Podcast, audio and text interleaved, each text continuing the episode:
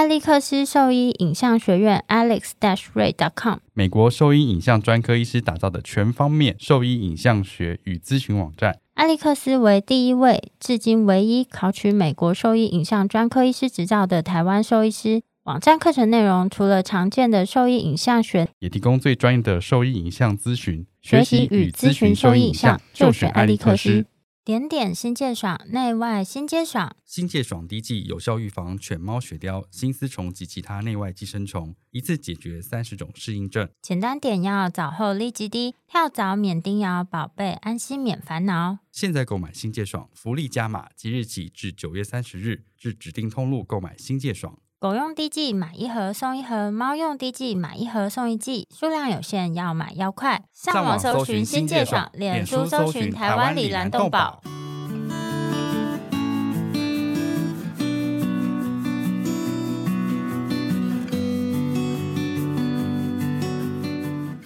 您现在收听的是 Wonder Vet Talk 超级好兽医的闲聊时间，我是兽医师萧慧珍。我是兽医师林哲宇 Steven，在这边我们会用轻松谈论的方式，带给大家一些简单而正确的小动物相关资讯，也会和大家分享兽医师日常发生的有趣事情。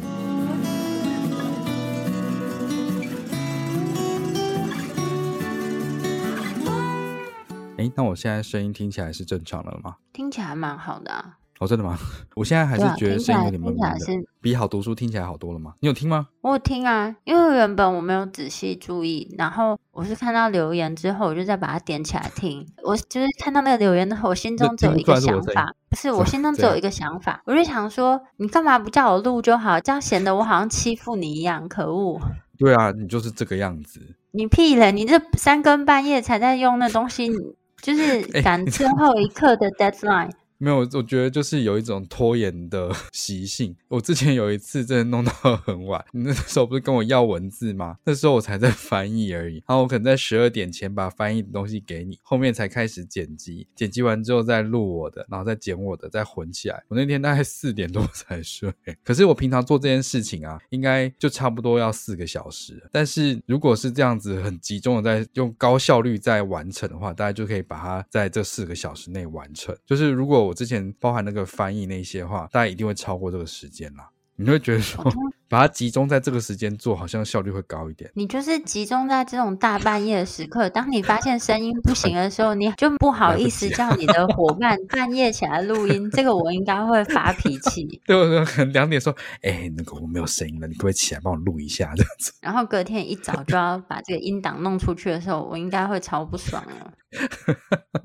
就压线，所以每次只要经过一次这段时间之后，我第二个礼拜就会很早时间就把它翻译完。这个礼拜的我大概已经翻译超过一半了。就是前一周的主题，我用了超级久，内容超多的。然后因为它的文字内容很繁琐，然后就要把它改成口语，至少可以念得出来的状态。有有有，因为就花了很长的时间。我就是边看边觉得，靠，为什么写作要这样子一直用括号，在括号什么鬼？不能把它整个写在文章里面嘛？看是看得很清楚啊，可是要念出来，你要念括号的东西很奇怪，就变成某某某括号什么什么什么，这样听起来就超怪的。不过，我觉得这一篇癫痫急症的管理啊，其实我觉得在我们的临床还有很多家长应该都蛮有共感的，所以希望这篇可以帮助到大家。嗯、因为它其实主要是讲说目前比较建议的用药选择，然后用给药方式，嗯、然后在这种急症的情况下，我们怎么样去优先选择使用的药物，然后还有就是是。让我们比较困扰是说，当我们给了这个急症的药停止癫痫之后，我们后面要怎么样去取舍？说什么时候要开始减量，嗯、或是什么时候要换另一种药？我觉得这个整体来讲是帮助蛮大的。嗯、就是阅读完这篇之后，你对于这个的急症控制逻辑上会比较清晰，对，比较不会惊慌失措。嗯、因为我觉得平常都有点无所、嗯、无所适从的感觉。因为急症进来，你通常就会比较紧张嘛，尤其是你不是每天遇到这些病患的情况下，就没有办法像神经科医师、嗯、他们处置上是这么流畅。对，而且我觉得其实神经科医师，我猜测他们可能遇到癫痫急症的病例不一定真的非常非常多。因为通常啊，他们都是要预约挂号的嘛，那你很难预测，就是他会有这个癫痫 发生，然后刚好在挂号来的时候就癫痫。对对对，但是比较他们可能会遇到，就是一直发作的情况啊，或者什么，就是在转诊去给他们做咨询。但是我觉得这是嗯，每一个临床医师都应该可以了解、知道一下的资讯，就是大家知道他是什么样的。方向概念去做处置，我觉得像这个共识声明里面提到，就是说有很多不同的做法，但是没有办法依循嘛，所以他现在就是有一个共识，让大家可以稍微遵循一下这个方向，这样子。嗯，然后文章里面其实也有整理还蛮清晰的图表，就是比较一目了然啊。它上面有整理他们建议的药物选择的方式啊，分狗跟猫的，然后它在每个阶段它可以选用的药物的一些选择，然后还有哪些时间点是我们开始要去进行治疗，然后它癫痫发作，我们中间的给药间隔是什么？然后这个都是我们过往可能对到底他现在癫痫发作，下一次我们什么时候可以再给药？有时候会有点困惑，那他现在就明确的给出这个建议，所以我觉得不管你目前手边有没有遇到像癫痫。的病患，但是很值得把他提到的这几个重点，算是抄录下来，或是放在你可以很容易翻找到的地方啦。就是遇到的时候，你就可以直接找。嗯、像以前我们就是会有一个小本本嘛，大学念书的时候，大家都会有一个小手册，然后上面就会记载了你所有 在跟诊别的小笔记。对，然后现在大家就会习惯记在手机里面。然后像我一些常用的表格，我也是会记在手机的相簿里面。然后这样我有时候需要的时候，就可以直接去查找。那像我觉得这个东西，对对对，觉得蛮适合把它存在手机里面当备忘啊，或者备用这样子。嗯，希望对大家有帮助喽。真的很痛苦，在念这篇的时候，我真的身心灵很痛苦。我是身体真的很痛苦。你为什么病那么严重啊？你，你其实很少病那么严重。对啊，我就是太奇怪，就是你知道，就是前面的时间我一直在很期待说这个要到年假了，可以好好放松休息一下。在之前都是看别人在生病干嘛的，然后到过年的时候，我想说应该 OK 可以休息了，结果结果就在除夕夜。就是我们吃完年夜饭之后，我就开始觉得我的喉咙好像有点肿肿的，不太舒服，然后头开始有一点痛。因为我们原本是要守岁的，但是我爸我爸妈说没关系，就赶快先回去了。我们大概十一点多走，然后我觉得那时候可能开始有一点发烧，所以回家之后就赶快先吞了那个普拿疼，结果就整个过年的时间就开始就是喉咙痛。开始咳嗽，那几天都一直在低烧，就是可能差不多三十七点五到三十八度这种感觉，所以一直在克普拿疼。我就是每天大概吃三三颗到五颗，可是就这个低烧压下去之后啊，你刚刚吃的那个就是它的建议剂量了，就是足量哎。对啊，就是一觉得不舒服就立刻克一个，就会觉得说好像不吃不行。可是你知道，就是我就觉得应该就是一般感冒吧。可是我老婆那时候觉得说是不是又中了，或者是是流感，所以她在初三、初四的时候带我去看医生。那那时候就只能去急诊，然后我自己就先验了新冠嘛，验出来是没有的。然后后来又去医院急诊再验，验流感 A、B 好像都是没有，所以就真的只是感冒。可是这真的很不舒服诶，就一整个过年这样五天哦，从喉咙肿、喉咙痛、咳嗽到后面没有声音，就整个过程。年假结束之后，声音还是没有回来。然后，而且，而且，像今天或昨天，我觉得我眼睛很奇怪，那感觉就是，嗯，不是表层的那种不舒服，不是角膜那种不舒服。你眼睛闭起来，用手去稍微搓搓眼球，你会觉得好像有一点痛痛的，然后又有点痒痒的，那个感觉是比较偏内侧，就后面的那个地方。然后我就觉得有点奇怪，而且开始觉得分泌物比较多。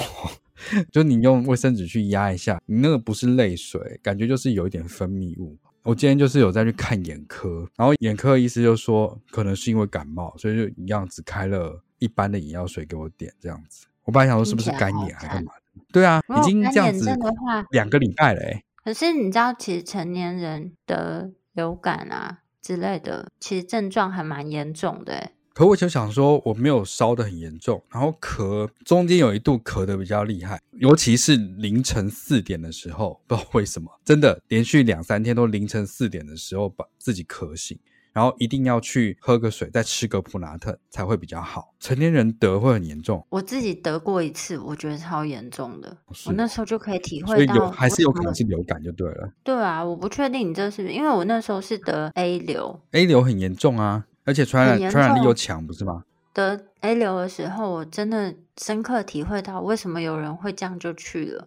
我那时候真的觉得我好像快要去了，快去了是不是？真的啊！我就从我家走去诊所看病的时候，大概可能平常我就走十分钟就会走到的地方，然后我就很辛苦的走去，然后走不回家，我就觉得好像我过去就我就觉得我好像要坐计程车回家，然后我就吃了一天多的药之后，我就持续高烧不退，嗯、我没有办法从我的床铺上就是爬起来。最后是我妹搀扶我 搭 去上厕所吗？挂急诊没有去挂急诊，挂急诊之后开始做那个，就是一样再验一次 A 流嘛。后来他就说这个状况现在验起来就是是没有，不过呢，我症状就是听起来还比较符合这个，所以他还是开了克流感给我。哦，我的医生就没有开给我啊，他就说你要吃一般的感冒药就好了嘛。还是要吃？我也不知道，其实因为我我们不是念人医的医学，所以我不确定他是不是有什么时间点是一定检验得到或者检验不到。反正他就是开了客流感给我，嗯、然后就我大概发病期间、嗯、也是，我也记得是一个过年。那个过年呢，年前我还都把年前定好了。对啊，就是劳碌命。年前不适合休假。又工作到死，年菜都订好好，想说我要去拿年菜回家，然后过年大家可以好好吃，就没有想到我连去拿都没办法，最后我就还是请我妈跟我妹去拿年菜，再请他们拿回来。整个过年我都没有吃东西，吃不下去，吃不下去，一放假就生病。然后，欸、而且我，们同事很过分了，他说：“哇，你这样病了两个礼拜，但是你都没有瘦。”哎，他说：“可恶，我的确的确这样。”我知道我有吃年夜饭，只是后来之后就比较没有在吃东西，而且不太能吃那个过年吃那零食。你知道寸枣吗？祭灶就是细细长长炸的那个是吗？对对对对对，就炸物嘛，那个很好吃。我平常过年都会吃那个，那只有过年才会有。是是对，然后我过今年过年我就没什么吃，因为我中间其实一度吃完药之后比较好，我有偷吃一些，没有办法，我第二天又开始发烧。就是太涩还是什么，就是不知道太油还是，反正油炸的东西吃完就喉咙又变超不舒服了。啊，那你这样子就没忌口，所以你就会变更严重。对，我就没有忌口，然后后来就真的不敢吃，所以真的接下来的时间就真的都没有吃这些东西。然后同事就说：“可是你没有变瘦。”哎，我说：“没有变胖已经不错了吧？”也是啦，但是但我上次这样子。就病个过年，我就是整整瘦了，就是快五公斤呢、我就想说，我平常是有吃，没有吃，因为你没有吃年夜饭呐、啊，我还有吃年夜饭，好不好？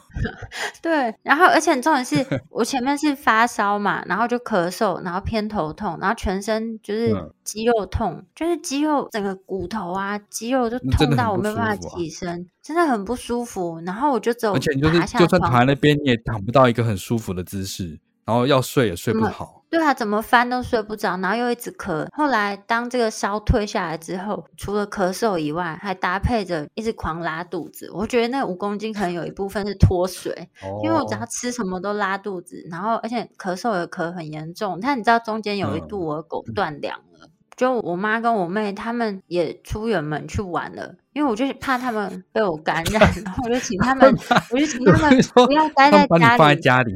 对，把我放在家里，可是我的狗断粮了，我不得不得出门 去买那个食物，所以我就把自己包的 密不透风，这样出去，真的沿路好痛苦哦，因为你就是咳一咳，然后会蹲在路边，就会流一些眼泪，因为就是站不太住，然后又流眼泪，我就觉得那是我过了相当凄惨的一个过年，好像卖火柴的小女孩一样。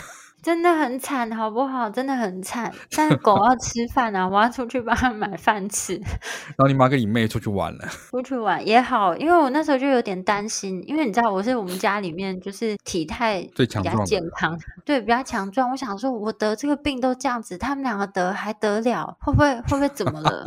就我就跟他们说，所以那你有打流感疫苗吗？你说我后来有没有打流感疫苗？对啊，没有哎、欸，因为他们不是说那流感疫苗，我，我就不喜欢打针啊。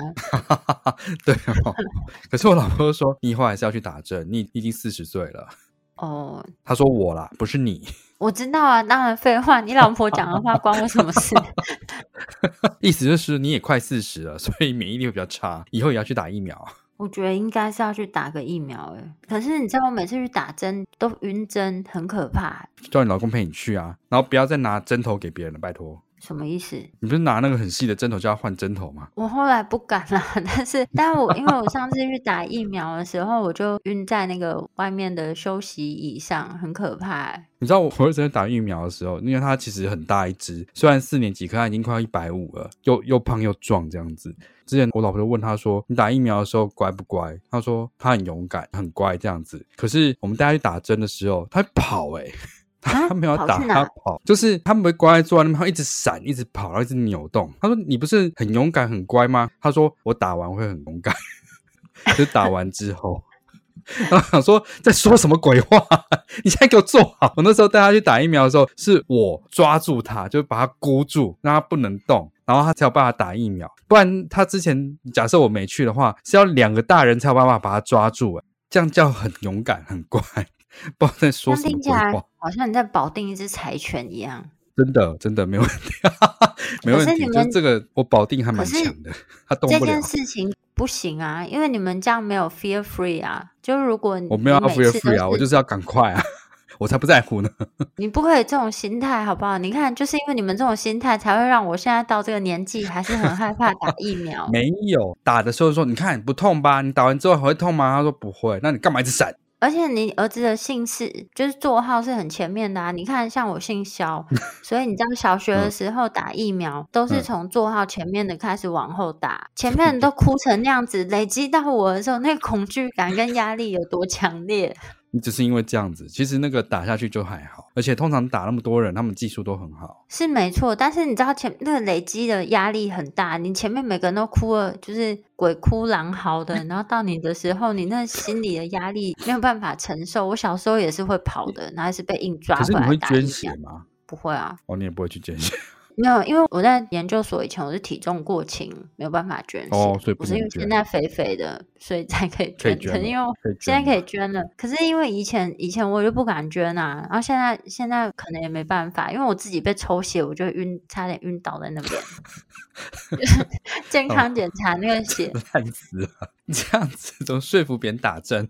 对，所以没有办法，我也是觉得有点汗颜，因为有一年是全体的那个医院的员工一起在医院就做健检，在抽血的过程中，我就差点晕倒，而且我整个人就哭了，因为我真的压力太大了，然后我就全身都冒冷汗，我抽完血之后，我真的坐在那边很久没有办法动，哎。太夸张了你，你对啊，我就跟你讲，所以你要 fear free，所以儿童门诊 就是儿童打针也是要 fear free 啊，不然他就是对这个会有不好的影响。他太大只了，没有办法 fear free，没有人抓得住他。就是平常就要做一些减敏治疗，你这样硬抓住他，他以后你说一直拿针戳他吗？不是啊，你先让他有一个良善的环境，不要这样子逼他，他这样以后怎么会有办法承受？哦，不会啦，以后他就不会了。那么打针而已，我以前也怕啊，我以前打针的时候一直躲啊，我现在不会躲啊。那你知道谢医师也怕打针吗？啊，有这种事情？怎么会？你怎么知道？我我跟他聊过，他都拿，他都拿。怎么可能？他都拿那个皮钉钉自己了。没有，他是说他怕打针啊，还是怕抽血？我忘了，反正其中一个。抽血吧，你看他，皮钉钉自己，还用那个针灸针戳自己，他都不怕了。那个针感他不怕，可能是可能是怕抽血，吧？好吧，那就祝大家就是身体健康哦，小心最近，因为最近流感好像还是蛮严重的，听说就是去诊所啊什么都是大排长龙，所以大家注意身体健康，然后跟戴好口罩喽。最近好像大家都开始戴口罩。嗯，有哎、欸，我觉得最近出门路上，大概至少有三分之一的行人是有戴口罩的。哦，然后你刚刚讲到那个什么大火的事情是吗？嗯，就是在深坑那边有一个电池工厂的大火，所以在这几天其实双北地区的好像有差，空气品质是比较不好。然后我看到其他住在嗯，嗯，就是木栅文山区那边的朋友就分享他们住家附近的算是街景，他说整个看起来都是雾雾的。因为我们有个助理，他其实支气管比较差。他今天来的时候，他不是感冒，但是他就是会一直咳嗽，哎，所以的确空气品质是比较差的。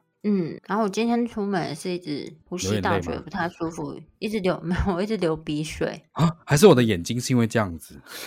有分泌物，真的很严重啊！你知道，昨天早上起来的时候，眼睛是张不开的。你这是年纪大了，这个老白油吧？我就想说，是不是干眼症，所以眼睛这样子黏住了，好可怜哦。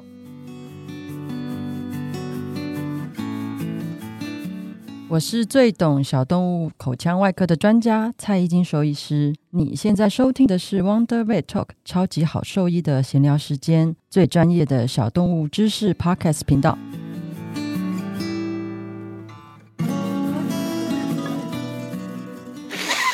你现在在擤鼻涕是不是？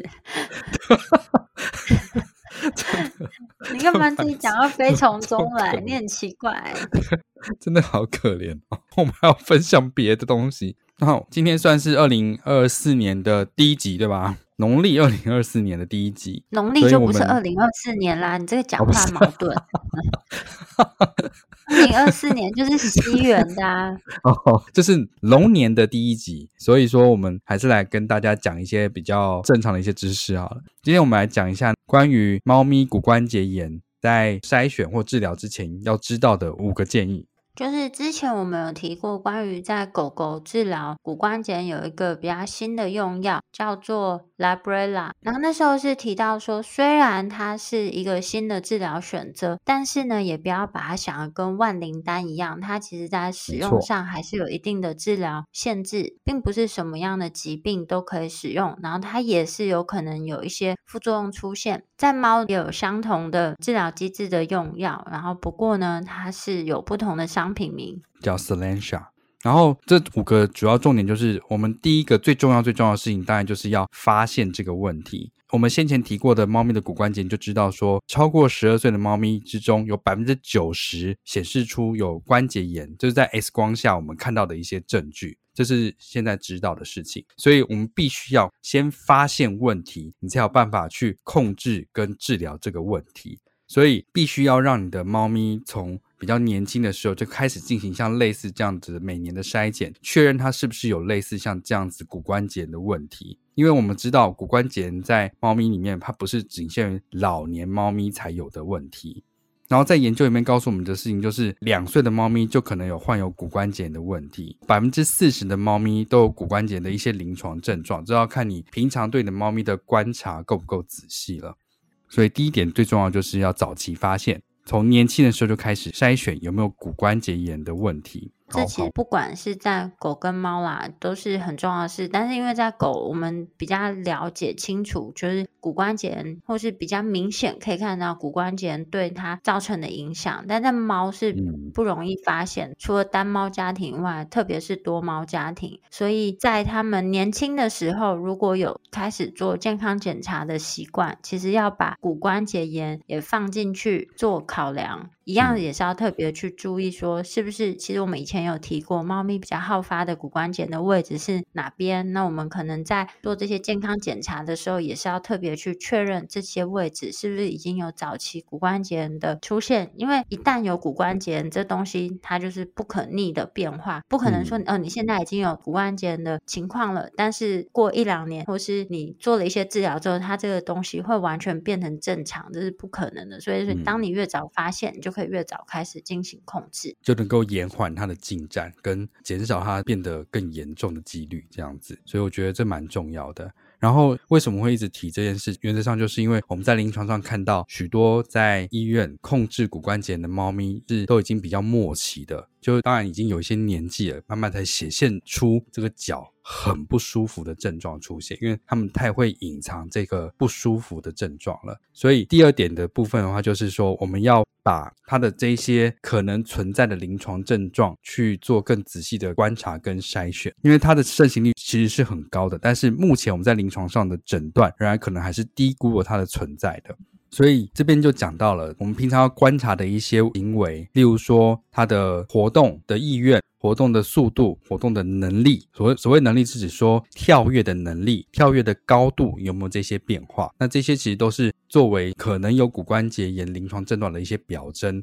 所以第二点的重点就是，除了早期年轻的时候开始做筛检之外，我们也要去认知到哪一些事情、哪一些症状可能是跟骨关节炎有关联的一些症状。像这些症状啊，其实之前我们也复述过蛮多次，但是在猫的话，我觉得在症状观察上。家长他们能观察到的症状变化，一定是会比医师在诊所里面看到的变化来得更明显，因为他们在家里面其实是比较放松的情况下，他会做的活动可能是比较多元，跟家长相处的时间也是比较长，所以我觉得只要养猫的家长，可以针对骨关节炎可能会对猫造成的一些行为改变，比如说像刚刚有提到跳跃的高度，甚至我。我们比较常提到的就是它排尿行为改变，在我们很多集的内容里面，其实都一直在强调复述这些内容，这些小小的变化，不熟悉这些事情的人啊，可能听一遍会有一点点印象，但是如果久没有再听到，就会忘记。但如果你就是反复听，一直把它内化成你常识一样，那在看到这些变化的时候，就会特别注意到，当你有发现这样的情况。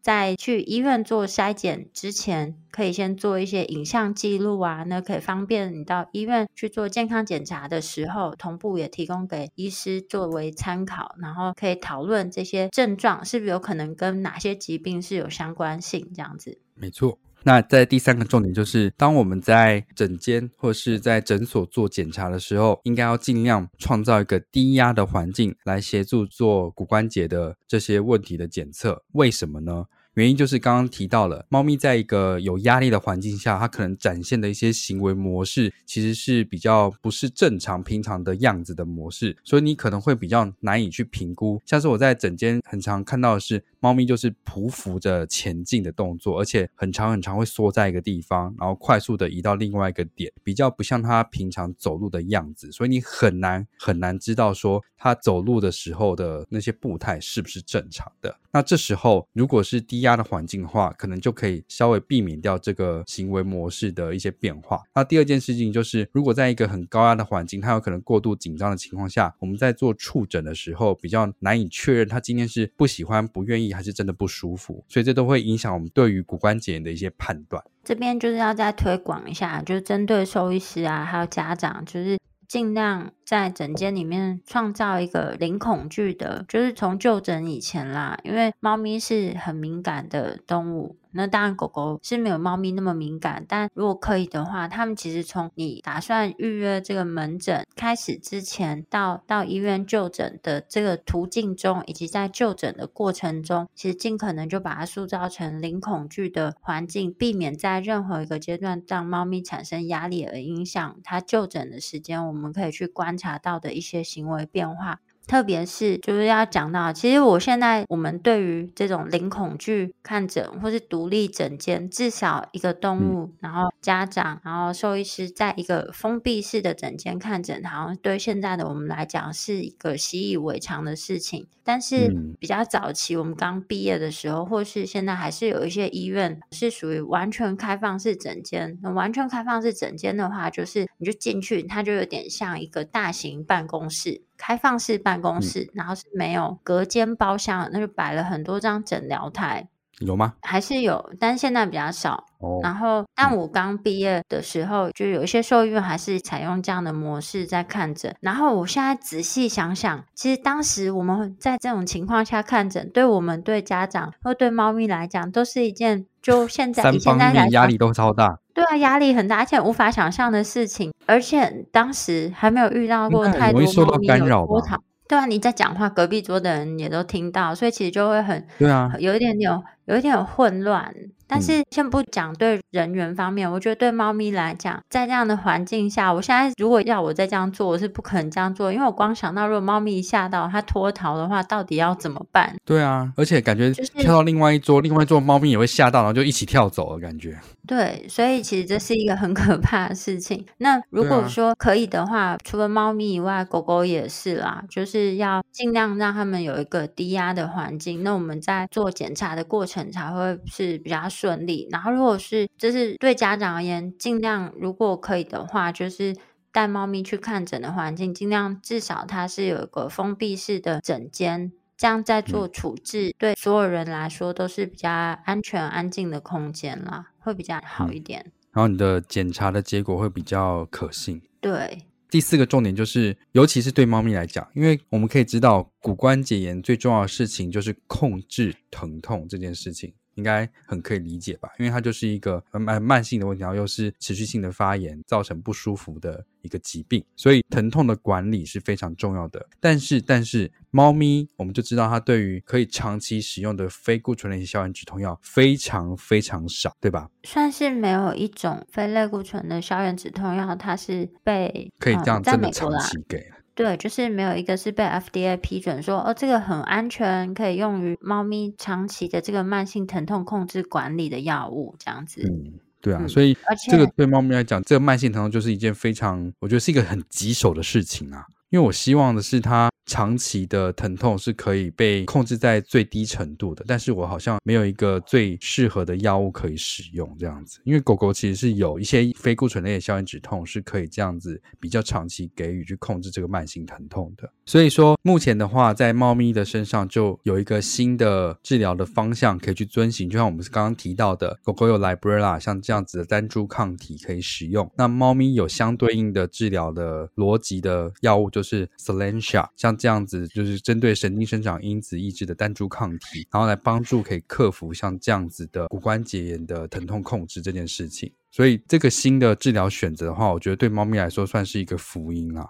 然后另外就是我们也知道它的使用方式，它目前的使用方式是一个月注射一次，原则上是可以不需要每天服药。这样子，我觉得对于猫咪的压力来说也会比较小一些，所以我觉得会是一个蛮不错的投予方式。可但是，但是这件事情就是，除了这个治疗方案的话，当然还是要搭配其他的多方的疼痛控制的方式，多模式的疼痛控制方式才是最理想的。我有个 case，他那一天就问到我说：“诶，那他骨关节就是一辈子的事情，他是不是必须要这样子一直做？”疼痛控制、疼痛管理到他离开，我说没有错，因为他就是一个不会消失的疾病。那我们原则上就是把他的疼痛控制在最低。那我们看什么样的回诊频率是比较舒适的。同时也有提到说，后续可能会有其他的治疗方案，像 Solensia 这样的治疗方案，可能可以加到里面去，让它的舒适度更提升。但不是说它是一个唯一的治疗方式，通常也不建议说只用这个方式去做控制，而把原本去做骨关节控制的那些方式全部拿掉，是这样子的。其实我觉得在医疗上面啊，就我们现在分享的内容啊，无论是我们常提到一些骨关节的控制啊，或是有邀请其他来宾提过一些麻醉啊等等之类的，还有很多呃慢性疾病的控制。其实，在医疗，我们现在都不会是单一个方子就治好这个疾病，嗯、通常都还是会没有什么东西是一个药就可以解决的事情。嗯，然后我们都是要合并多种治疗方式合并使用。那这个多种治疗方式，并不是单指所有，就是全部都是用药物。当然，如果是麻醉的话，嗯、也是使用多种不同的麻醉药物组合。但是在一些慢性疾病的控制上面，它会需要很多方面的配合。那现在提到骨关节炎也是，就是我们讲的这个 Selensia 的话，它是。比较归类在疼痛管理药物类的其中一个选择之一，而不是取代整个疼痛管理这样子。嗯，然后最后一个重点就是针对骨关节这件事情，我们刚刚重复提到，就是它是一个不会消失的疾病，所以你必须要除了控制跟监测之外，它必须要持续的跟进跟评估它的变化，所以必须要有定期去做像这样骨关节的一些评估。所以刚刚讲多模式的治疗不是只有药物而已，所以还有其他的一些物理治疗方式辅助控制疼痛之外，也要配合一些运动治疗去维持这个肢体的功能性，那这样才有办法达到比较好的生活品质的控制。嗯，分享一个小事情好了，好，也不是小事情啊，因为有手边有很多的病患嘛。在过年前啊，就是有时候就像刚我们在开始录音之前，会觉得讨论到过年这件事，就好像一个消失的时间一样，好像就 明明就看起来很长，但实际上过起来却很短。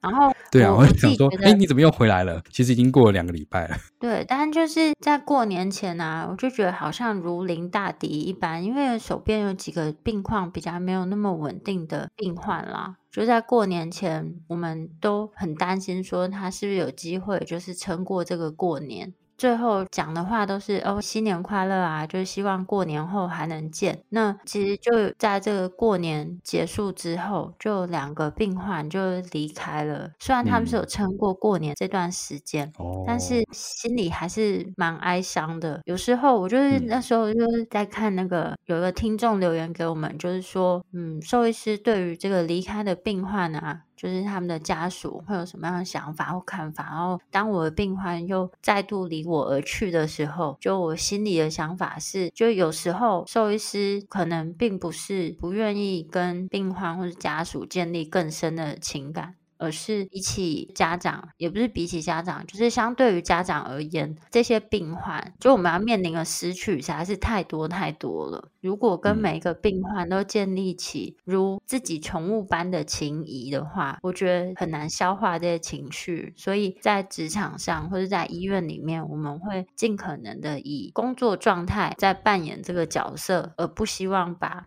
自己太多的情绪带入太多，因为当他们失去了的，就是他们离开的时候，我们心里也是一样难过。可如果就是每天或者讲每天是有点夸张啊，但是就是如果就是其实你很短时间一直面临到这些失去的时候，我觉得心里是很难承受。纵然你已经预期到，因为你已经看过很多病患，他到这个情况，他就是很难再继续存活嘛。嗯，你已经预知。会有这个情况发生，但当他真的离开的时候，我觉得心里还是会蛮难过的。可是我就是想说，我我是可能还好啦，因为我觉得天下没有不散的宴席嘛，所以原则上有时间说再见，或者是有时间预期的告别，我觉得都还算是蛮不错的。对啊，但是我就觉得，当然这句话可以理解，但是当你就是很短时间内，你就要想到他们离开了，或心里是很难承受的。嗯、然后我就想到过年前，嗯、当然那时候他们状况都很差啦。其实我们都有讨论是不是要让他们好好休息，但家长还是都希望在陪他们这个过年嘛。那我还是可以想到，就是说他们在过年前，我看到他们的时候，就是很可爱的样子啊，或是说他们跟你要吃的时候，那个亮晶晶的小眼神，就有时候真的会下意识的一个保护机制，就是你不想要在整个看诊的过程中把自己的情绪带入太多，因为他们我觉得应该很难有人可以承受说这个病患经常离开。我觉得纵然我已经工作蛮久了，但是还是很难。接受这件事情，哦、对、嗯、我觉得很遗憾。如果不知道那个听众他们在听，但就是想把这个想法也跟他分享一下，这样子。对，所以之前回他的内容，就是我们想法看法是没有变啦，只是我想再提到另一个层面的情况，这样子。而且家长就是在他们离开之后，通常我们都会跟他们要一些照片啊，因为如果还在的时候就跟人家要一些照片，我觉得好像不太吉利，所以通常 就是我们在离开之后，我们就说哦，那你可以提供一些照片给我们啊，就我们留个纪念。当然我们在医院会自己拍一些啦，然后就有家长有的是做影片啊，然后他就送给我啊，或是有提供他们从小到他们离开前的那个照片，那你就看到一只猫咪，就从小那种。很小的幼猫，那种毛还长长的，到它离开前的那个样子，看那些照片，真的是心里很难承受。就每一只都这样的话，我觉得心里真的是过不太去。哦，是哦，我我是觉得说，就是有这一些情绪的情况，我会觉得是一个不错的体验啊。不然你平常生活没有什么乐趣啊，我就没有一个情绪起伏的感受。我会觉得有这些情感的起伏是还不错的事情。太密集了，我心里承 受不了。太密集了，对啊，太密集了。我觉得就像我说，有这种不舍、不开心、低落的情绪，就表示曾经有相反的情绪过嘛。那这样子就表示你的情绪是有波动的。那这件事对生活来说是一个不错的体验啊。对我来说是啦，只是我觉得手机里面就会存这些小照片，我有时候点开之后看，真的是觉得蛮难过。对啊、我也有病患在这过年初二不预期的就离开了，就是真的是不预期，因为他在年前看起来都还蛮不错的。哎，我跟你分享过一个影片，就我就请家长传一下，说，哎，这个狗狗就因为它做一个大手术，就肝脏肿瘤切除的手术回家嘛，然后因为它在医院里面其实恢复的状况很好，然后吃的也不错，那但是因为它是一个极度需要人家抱它的狗。他有一个分离焦虑症，他一定要看到有人，所以我们人比较多的时候，我们会派一个人尽可能在他笼子前面移动，或者他们就干脆抱着他。然后大夜班的医师，因为如果不抱着他，他就会很焦虑。